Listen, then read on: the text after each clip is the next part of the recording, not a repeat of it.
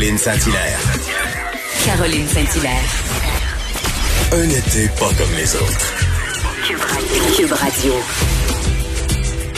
Bonjour, oui, Caroline Saint-Hilaire euh, au micro, dans vos oreilles, en ce beau lundi 29 juin. J'espère que vous avez eu une belle fin de semaine.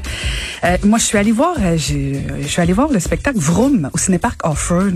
Hey, allez voir ça avec la famille. Amenez vos enfants parce que en couple, ça fait un peu bizarre. C'est un spectacle très famille, mais c'est un moment, c'est une soirée avec Moment Factory qui a, disons-le franchement, c'est bien, c'est bien servi la situation de la COVID pour se réapproprier nos cinéparcs. Alors euh, c'est pas c'est pas une plug là, c'est vraiment un bel événement culturel à voir. On essaiera de parler avec euh, les gens de Moment Factory parce que c'est euh, c'est un beau un beau spectacle à voir en famille. Donc c'est une belle fin de semaine pour moi. J'espère que pour vous aussi.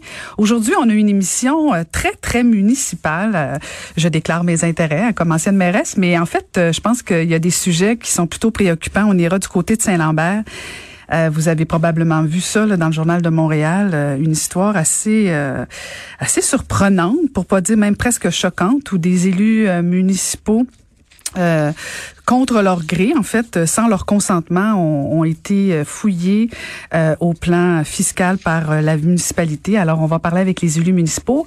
Et à la fin de l'émission, on va recevoir de la belle grande visite euh, de l'ancien maire de Montréal, Denis Coderre. Alors, on va jaser un petit peu avec lui, euh, voir ce qu'il fait de bon et qu'est-ce qu'il pense de tout ça, ce qui se passe à Montréal et dans le reste du Québec.